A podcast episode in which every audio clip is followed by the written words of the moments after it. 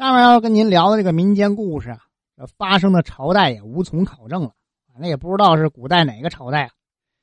这个皇上所在的皇城啊，被大水给淹没。哎呦，这雨下的太大，咵嚓一下，洪水涨上，把整个城市都淹了。全城的百姓只有那么一对夫妻跑出来了。男的呢叫张元柏，我们暂且叫他们俩是张元柏夫妻俩。为啥只有他们俩跑出来了呢？就在这个城市要沉没的时候，天上有一位大仙儿啊，一个神仙，化作凡人来到了张元柏家门口，对他说：“说全城啊，只有你们夫妻俩人心最好，最诚实。这座城市呢，马上就要沉没了，你们赶紧造那么一条船，到时候你们俩坐在船上就可以逃难。记住了啊！”在这个船上，你们要看到什么人呐、动物啊，你可以救动物，比如说救个鸡呀、救个狗啊都行，千万别救人啊！听好了，张元柏一听就赶紧造起了一条大船，放在那儿等，等啊盼呐，等到有一天呢，有个和尚在街上就乱嚷嚷说：“哎呀，皇城快沉啦！皇城快沉啦！”哎，街头街尾的一顿嚷嚷，别人说你这不。净说傻话呢？那怎么可能沉呢？这么大一个城市，和尚不管别人怎么说，他一连两天就这么喊。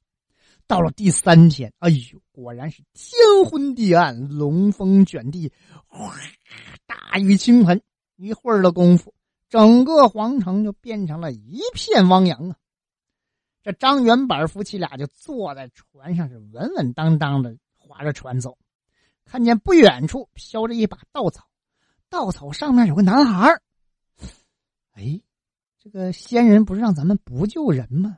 但是也太可怜了，这小孩是吧？行啊，咱们就把大仙儿这个吩咐扔到一边去了，把船划过去，救起来这个稻草上的男孩又过了一会儿呢，有只猴子被这个大水哗推过来了，夫妻俩赶紧把这猴子救上船。又过了一会儿呢，有只乌鸦飘过来了，他们又把这乌鸦救起来。这船也不知飘了多远，最后飘到了一个荒岛上。这夫妻俩就在那儿安家了。被救的孩子呢，咱们起个名叫大球。后来呢，夫妻俩生个儿子，就叫小球。几年过后，两个儿子都长大了。有一天，张元板就做了一个梦，梦见一位白头发、白胡须的老人对他说：“说当今呐，皇帝的金印落在了一个地方的一口井的底下，只要。”搬开井里的石头，就能找到金印。第二天，张元板一家人来到了这个地方，一看，嘿，还真有一口井。下去一找，哎呦，还真有一颗金印呢！金印拿上来之后，大球说：“爹呀，我把金印送到京城去吧。”小球说：“哎，爹，我送去吧。”两兄弟都争着要送。张元板行了，毕竟这个大球岁数大点，是吧？行啊，让老大送吧。就说儿啊。你要送金印而得做了官一定要写书信回来啊，让我们放心，知道你没啥事就行了。大球说知道了，腾腾腾，转眼几天到了京城，一看，哎呦，到处贴着寻金印的黄榜，就呲啦撕了一张。旁边的士兵就押着他到了皇宫，皇帝看他拿出了金印，就封他进宝状元。张元柏夫妻是自从大球上京之后，心里是日夜惦念但是大球这个忘恩负义之徒，竟一连三年不给家里写一封信。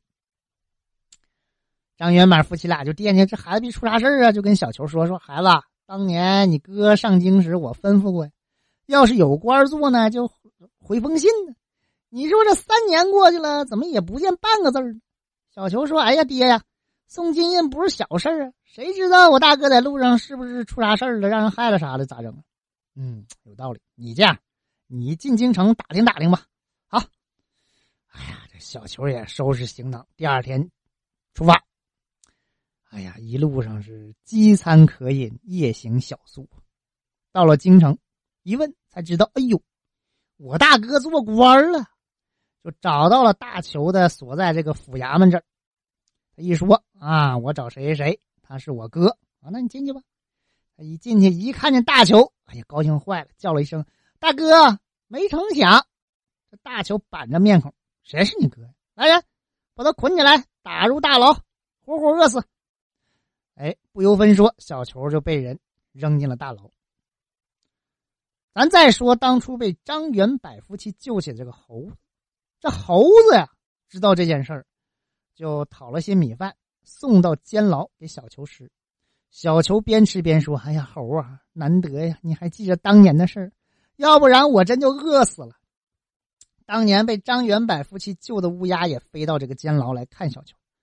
小球说：“哎呀，也难得你呀，还想着我们，我在这儿是插翅难飞呀。”你能不能替我送封信回家呀？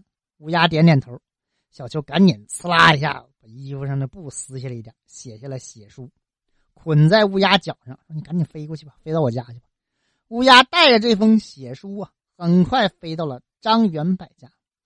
张元柏把这乌鸦接过来，脚上捆这个白布撕下来，一看，哎呦，这才知道大事不好啊，很生气。你说我当初我。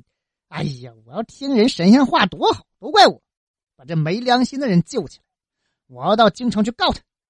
过几天，张元柏来到了京城，见到了皇帝，就说：“我要告我儿子。你儿子谁呀？我儿子是谁谁谁，被你封个什么什么官张大球，你告他干啥？哎呀，别提了。”于是张元柏就把。当初这个城市怎么沉没？他怎么救起大球？怎么把他抚养成人？怎么让他送金翼？小球上京找他，怎么怎么被他打入大牢？怎么怎么的？这个从头到尾说了一遍。皇上一听，这火腾的一下也起来了啊！这个张大球这什么玩意儿？这么没良心呢？这还了得？把他给我带上来！张大球来到金銮殿，扑通就跪下了。皇上说：“张大球，没想到你是个忘恩负义的人。”我封你的官职，你却三年不写封家信，还跟我说没有兄弟和父母啊！你敢骗我，我留你何用？来人，拉出去给我斩！皇上斩了大球，当着文武百官的面，把大球的官职又封给了小球。哎，这样一来，张元满一家在京城里就过起了舒坦日子了。